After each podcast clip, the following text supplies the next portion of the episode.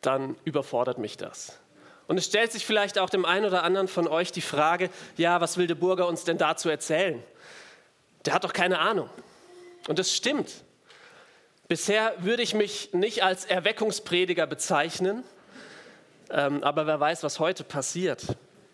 Und trotzdem stehe ich hier und ähm, ich glaube, das ist auch in Ordnung so. Denn wenn wir heute definieren wollen, was Erweckung ist, dann tun wir das nicht aufgrund eines Gefühls oder einer Erfahrung, die wir vielleicht schon mal gemacht haben oder einer diffusen Vorstellung davon, wie Erweckung vielleicht auszusehen hat.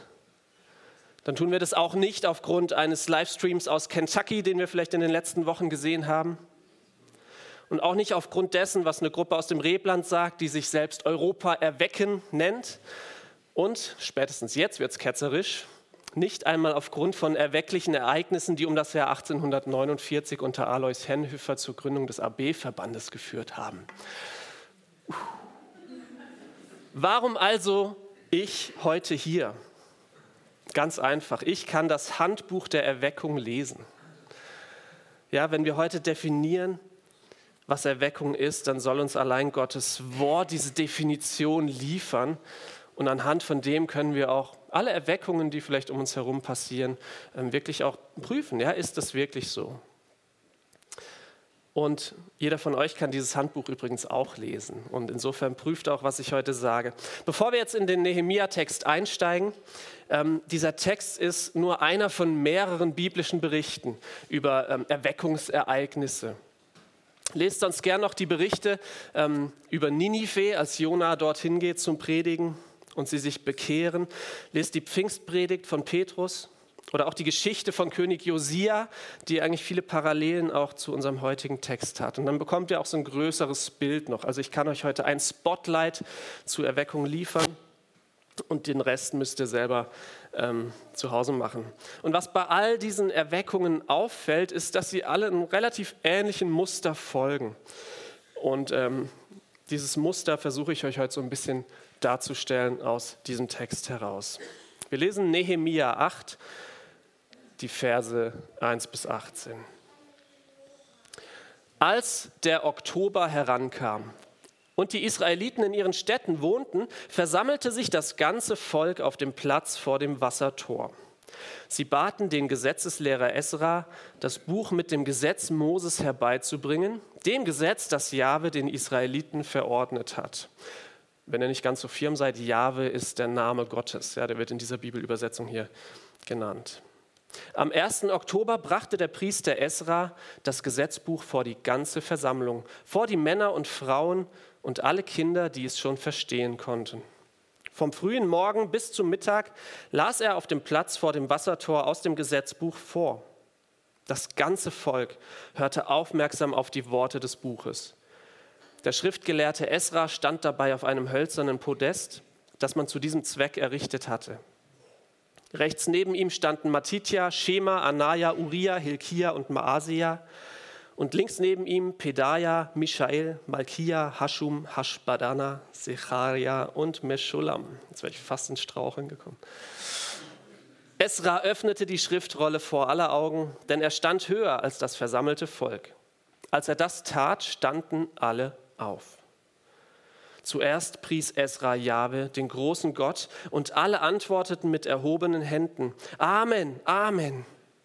Dann warfen sie sich vor Jahwe auf die Knie und beugten sich mit dem Gesicht bis auf die Erde. Die Leviten Jeschua, Bani, Sherebia, Yamin, Akub, Shabbetai, Hodia, Maasea, Kelita, Asaria, Josabat, Hanan und Pelaja halfen den Zuhörern, das Gesetz zu verstehen. Das Volk blieb dabei an seinem Platz. Sie übersetzten die vorgelesenen Abschnitte und erklärten die Weisung Gottes damit die Leute sie verstehen konnten. Zuerst mal bis hierhin. Wer in den letzten Wochen da war und die Nehemia-Geschichte kennt, ähm, einfach für euch, um das einzuordnen. Die Fertigstellung der Stadtmauer war ja das Projekt von Nehemia und diese Fertigstellung war jetzt gerade abgeschlossen. Es war vermutlich nicht mal eine Woche her, seit man diesen Meilenstein erreicht hatte. Und ich habe mich gefragt, was ist das für ein Gefühl? Ich meine, die Juden in Jerusalem sind jetzt fertig mit einem riesengroßen Projekt und in einer unfassbaren Zeitspanne von nur 52 Tagen haben sie die zerstörte Mauer wieder aufgebaut, die 150 Jahre lang in Schutt und Asche gelegen hatte. Und jetzt fertig. Die haben eine Wahnsinnsaktion hinter sich. Sie sind durch Anfeindungen durch, durch Angst, aber auch durch ein unbeschreibliches Gemeinschaftserlebnis bei diesem Bau. Und sie haben es tatsächlich geschafft, ihre Stadt wieder zu befestigen. Sie haben ihre Stadt wieder. Sie können wieder sicher wohnen. Aber eines fehlt. Diese Mauern müssen noch gefüllt werden mit Gott. Jerusalem ist ja nicht irgendeine Stadt. Sie ist die Stadt, von der auch in der Offenbarung gesprochen wird, dass dort ähm, ja, der Messias wiederkommen wird. Da liegen Verheißungen drauf. Und es scheint, als würden die Juden jetzt merken, ohne Gott ist alles, was wir hier geleistet haben, nur eine leere Hülle und wertlos. Und so versammeln sie sich auf dem Platz am Wassertor. Und es ist der erste Tischri, das ist ein Monatsname, also Anfang Oktober, hier wird es auch Oktober genannt. Und es ist das sogenannte Posaunenhallfest und daher trifft sich das Volk in der Stadt zur vorgeschriebenen Festversammlung. Und hier sind zwei Dinge interessant, finde ich. Erstens, normalerweise hätte man sich für so ein Fest im Tempelvorhof versammelt, um auf die Tora, also auf das Gesetz oder das Wort Gottes zu hören. Aber da hätten nicht alle teilnehmen dürfen, weil um dort in den Tempel zu gehen, eine kultische Reinheit nötig ist. Da gibt es verschiedene Vorschriften. Nun aber versammelt man sich auf einem öffentlichen Platz außerhalb des Tempels und das ganze Volk nimmt teil, inklusive Frauen und Kindern. Und das Zweite, was auffällt, ist, dass der Wunsch nach dem Lesen der Tora eben nicht von einem Schriftgelehrten oder von einem Priester ausgeht, sondern vom Volk selbst. Sie verlangen danach, Gottes Wort zu hören. Und das finde ich eine total spannende Dynamik. Hier lernen wir schon was. Her die, die haben Herzen, die bereit sind und willig sind, Gottes Wort zu hören. Und ich glaube, das ist eine erste Grundvoraussetzung dafür, dass Erweckung überhaupt stattfinden kann. Und bei den Israeliten merkt man ihre Haltung auch daran, dass sie aufstehen, sobald Esra die Buchrolle öffnet. Und dann preist Esra Gott, das Volk bestätigt und macht sich damit eins, indem sie sagen Amen, Amen. Und dann werfen sie sich nieder. Und man merkt hier, er, Gott und er allein soll heute geehrt und gehört werden. Und dann ähm, das machen wir heute auch, ja, wenn wir Lieder singen, ja, an Gott. Ihr hört nicht nur was von mir, sondern wir preisen ihn. Und sich ansprechen zu lassen, ist ja nicht ganz ohne Risiko. Ne? Sie haben ein offenes Herz, aber wenn es stimmt, was das Wort Gottes über sich selber sagt, ist das schon, hm, kann das gefährlich werden. In Hebräer 4, Vers 12 Dort heißt es, denn das Wort Gottes ist lebendig und kräftig und schärfer als jedes zweischneidige Schwert und dringt durch, bis es scheidet Seele und Geist, auch Mark und Bein und ist ein Richter der Gedanken und Sinne des Herzens. Das muss man erstmal wollen. Ich war kürzlich an einer Beerdigung von einer Frau, die die FES in Lörrach ganz stark mitgeprägt hat. Und zuerst war in der Kapelle der Trauergottesdienst und dann ging man gemeinsam ans Grab. Und eine Beerdigung ist ja an sich schon eine emotionale Feier, gerade für die engen Angehörigen. Was mich an dieser Beerdigung am meisten berührt hat, war, als wir am Grab standen draußen und der Prediger dort dann laut Bibelverse vorlas oder uns zurief eigentlich. Einer davon, Jesus Christus spricht, ich bin die Auferstehung und das Leben. Wer an mich glaubt, der wird leben, selbst wenn er stirbt.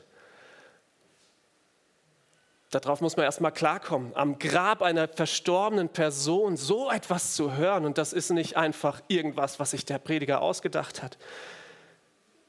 Es ist die Wahrheit. Alles, was der Prediger sonst gesagt hat und über das Leben der Verstorbenen, all das war gut und all das war wahr, aber es war nicht die Wahrheit. Und Johannes 17, Vers 17 sagt Jesus selber zum Vater, dein Wort ist die Wahrheit.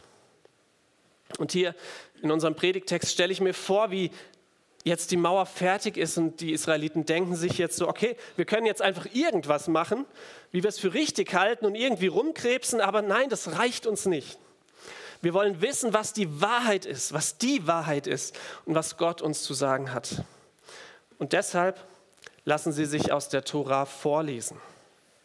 Und diese Lesung geht ziemlich lang, vom frühen Morgen bis zur Mittagszeit, also so ungefähr sechs Stunden, könnte man sich vorstellen. Sechs Stunden lang sind die da gestanden. Und auch das zeugt so von ihrem Verlangen nach Gottes Wort. Dann geht es weiter, Vers 7, 8. Die Tora wird nicht einfach nur vorgelesen, sondern eine ganze Gruppe von Leviten übersetzt das Gehörte in die Sprache der Juden. Und das kann zweierlei bedeuten. Erstens war das wahrscheinlich eine wirkliche Übersetzung. Denn ähm, das Volk war ja viele Jahre, Jahrzehnte lang im Ausland gewesen und hat sich den aramäischen Dialekt zu eigen gemacht. Und die haben das Hebräische der Bibel eigentlich gar nicht mehr verstanden. Das heißt, man hat das Wort Gottes übersetzt. Und das Zweite ist, dass man auch wirklich den Menschen das Wort nicht nur übersetzt hat, sondern auch erklärt hat. Und das ist eine nicht ganz nebensächliche Information, denn damit erfüllt sich eine Prophetie aus Jesaja 6, ähm, Vers 9 bis 13. Da kündigte Gott durch Jesaja an, dass, ähm, also noch vor der Wegführung der Israeliten nach Babylon, dass das Volk Israel sein Wort nicht mehr verstehen würde. Sie würden ein verstocktes Herz haben, verklebte Ohren. Und Jesaja fragt dann: Ja, bis wann wird es so sein? Und Gott sagt: Bis das Gericht Gottes vorbei ist. Bis alles geschehen ist, das Land wüst und leer ist, und jetzt stehen hier die vom Gericht Gottes zurückgekehrten Israeliten und bekommen das Wort Gottes erklärt, bis sie es verstehen. Und in diesem Moment muss ihnen bewusst werden, wow, Gottes Gericht über uns ist vorbei. Es ist vorbei. Wir verstehen Gottes Wort wieder. Und wir nähern uns so dem Kern dessen, was alle Erweckungen in der Bibel gemeinsam haben. Denn als die Menschen in dieser Lesung Gottes Wort verstehen, passiert Folgendes. Ab Vers 9. Als die Israeliten die Worte des Gesetzes vernahmen, fingen sie an zu weinen. Da sagten der Statthalter Nehemia, der Priester und Gesetzeslehrer Esra und die Leviten, die das Volk unterwiesen, seid nicht traurig und weint nicht, denn dieser Tag ist Jahwe, eurem Gott, geweiht. Geht jetzt zu eurem Festmahl, esst und trinkt und gebt auch denen etwas ab, für die nichts vorbereitet ist. Heute ist ein Festtag für Jahwe. Seid nicht traurig, denn die Freude an Jahwe ist euer Schutz. Das ist dieser bekannte Vers, den kennt ihr vielleicht von Luther. Seid nicht bekümmert, denn die Freude am Herrn ist eure Stärke. Auch die Leviten redeten dem Volk gut zu. Beruhigt euch, denn der Tag ist heilig. Ihr müsst nicht traurig sein. Da gingen alle zum Essen und Trinken und teilten ihr Festmahl mit denen, die nichts hatten. Sie feierten ein großes Freudenfest, denn sie hatten die Worte verstanden, die ihnen übermittelt worden waren. Wir haben es verstanden. Hättet ihr das erwartet? Nach Jahrzehnten hören und verstehen die Menschen hier zum ersten Mal wieder das Wort Gottes, aber erstmal, bevor sie sich darüber freuen, erstmal weinen sie. Und dann wird es erst richtig seltsam, denn sie feiern ein Fest, weinen, Fest feiern wie passt das zusammen? Okay, also warum weinen die Menschen? Schritt für Schritt. Der Text verrät es uns nicht. Es bleibt offen. Aber in jedem Fall lassen sie sich berühren. Ja? Diese offenen Herzen sind da. Und wenn man dieses Ereignis hier mit den anderen Erweckungsberichten der Bibel mal vergleicht, dann liegt der Schluss nahe, dass die Menschen merkten, dass sie den Gesetzen Gottes nicht gehorsam gewesen waren. Sie erkennen ihre Sünden und weinen darüber. Das nennt man Buße. Buße tun. Und sie erkennen, dass das Brechen dieser Gesetze sie überhaupt erst in die Gefangenschaft gebracht hatte. Und das alles bemerken sie, während sie in der gerade wieder aufgebauten Stadt Jerusalem stehen und begreifen, trotzdem hat Gott uns wieder hierher zurückgebracht, wie er es verheißen hat. Wie groß ist Gottes Güte gegenüber Sündern. Und ich behaupte, dass Buße oder Weinen über Sünde und Freude untrennbar zusammengehören. Ich weiß nicht, ob ihr das mal erlebt habt, wenn ihr Buße getan habt, wie befreiend das ist, dass man sich wieder freuen kann. Schaut mal, was hier passiert. Die Buße findet statt, die Menschen weinen über ihre Sünden und erkennen, dass sie an Gott schuldig geworden sind, aber das ist hier in diesem Text nicht das Ende sondern es ist der Anfang. Das Blatt wendet sich ziemlich schnell, denn die Leviten und Nehemia und Esra fordern die Menschen auf, nicht mehr zu weinen, sondern zu feiern. Hört auf damit, weint nicht. Im Psalm 30, Vers 6 schreibt David über Gott, sein Zorn währt einen Augenblick, doch seine Gunst ein Leben lang. Wenn man am Abend auch weint, am Morgen ist die Freude wieder da. Und natürlich ist es ein Grund zum Weinen, wenn man erkennt und sich schämt, wie man Gottes Gebote mit Füßen getreten hat. Aber für den, der das erkennt, muss, ja, darf das nicht zur Verzweiflung führen. Wenn ich in Verzweiflung verharren würde, dann ja nur, wenn es für meine Situation keinen Ausweg gäbe. Stellt euch vor, jemand erkennt seine Sünde und denkt dann, oh nein, jetzt komme ich in die Hölle. Und dieses Bewusstsein bestimmt dann den Rest seines Erdenlebens. Ja, da würde ich nur noch weinen. Na, dann tue ich doch lieber keine Buße und lebe mein Leben entspannt. Und ganz nebenbei komme danach genauso in die Hölle. Es macht keinen Unterschied, aber ich habe immerhin diese 50 Jahre hier noch, die ich entspannt sein darf. Aber so darf das nicht sein. Wer Buße vor Gott tut, dem gilt doch eine Verheißung von diesem Gott, die Esra dem Volk hier in dieser Lesung vorhin vielleicht sogar vorgelesen hatte. 5. Mose 30, Vers 2 und 3.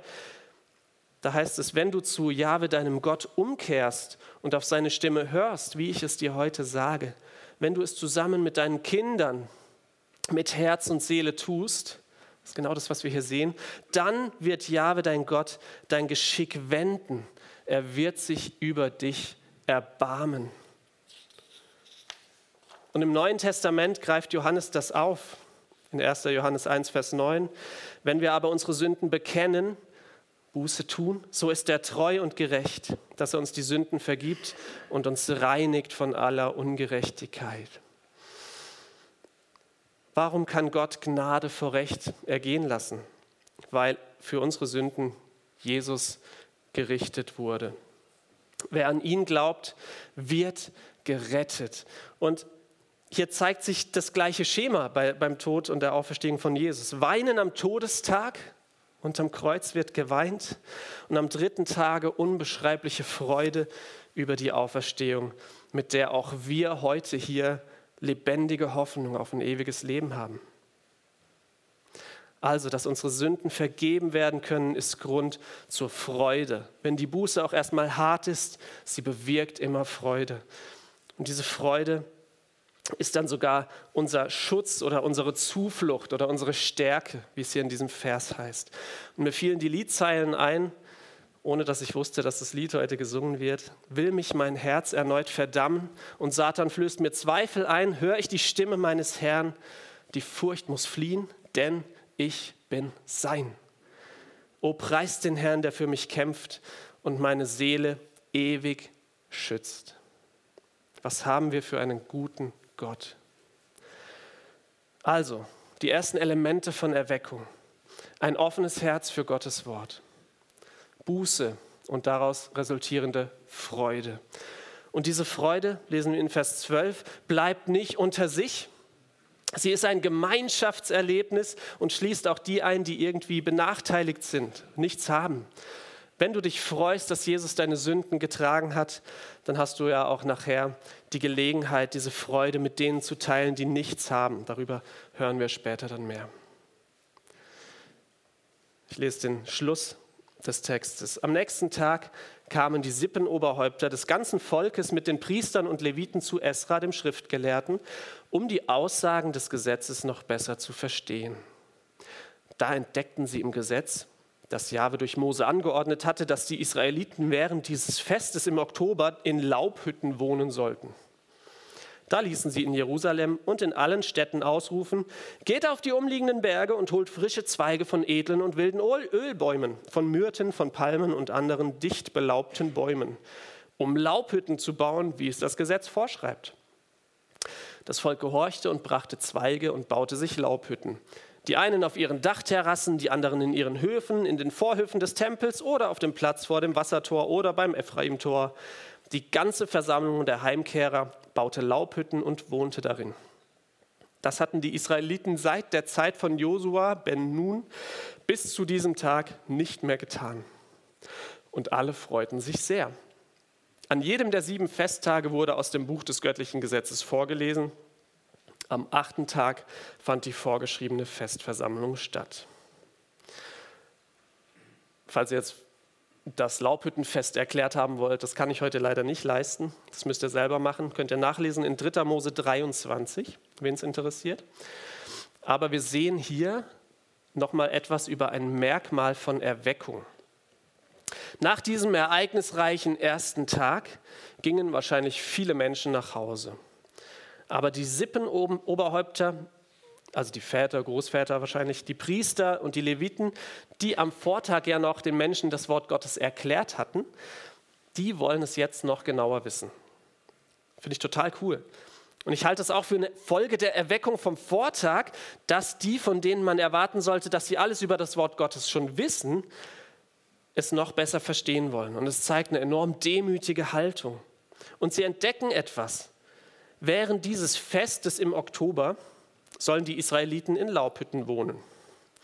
Und damit wir jetzt nicht durcheinander kommen, ähm, ganz kurz zur Einordnung dieser Feste. Am ersten Tag des Monats haben die Israeliten das Posaunenhallfest gefeiert. Ne, das ist das, was sozusagen gestern geschah.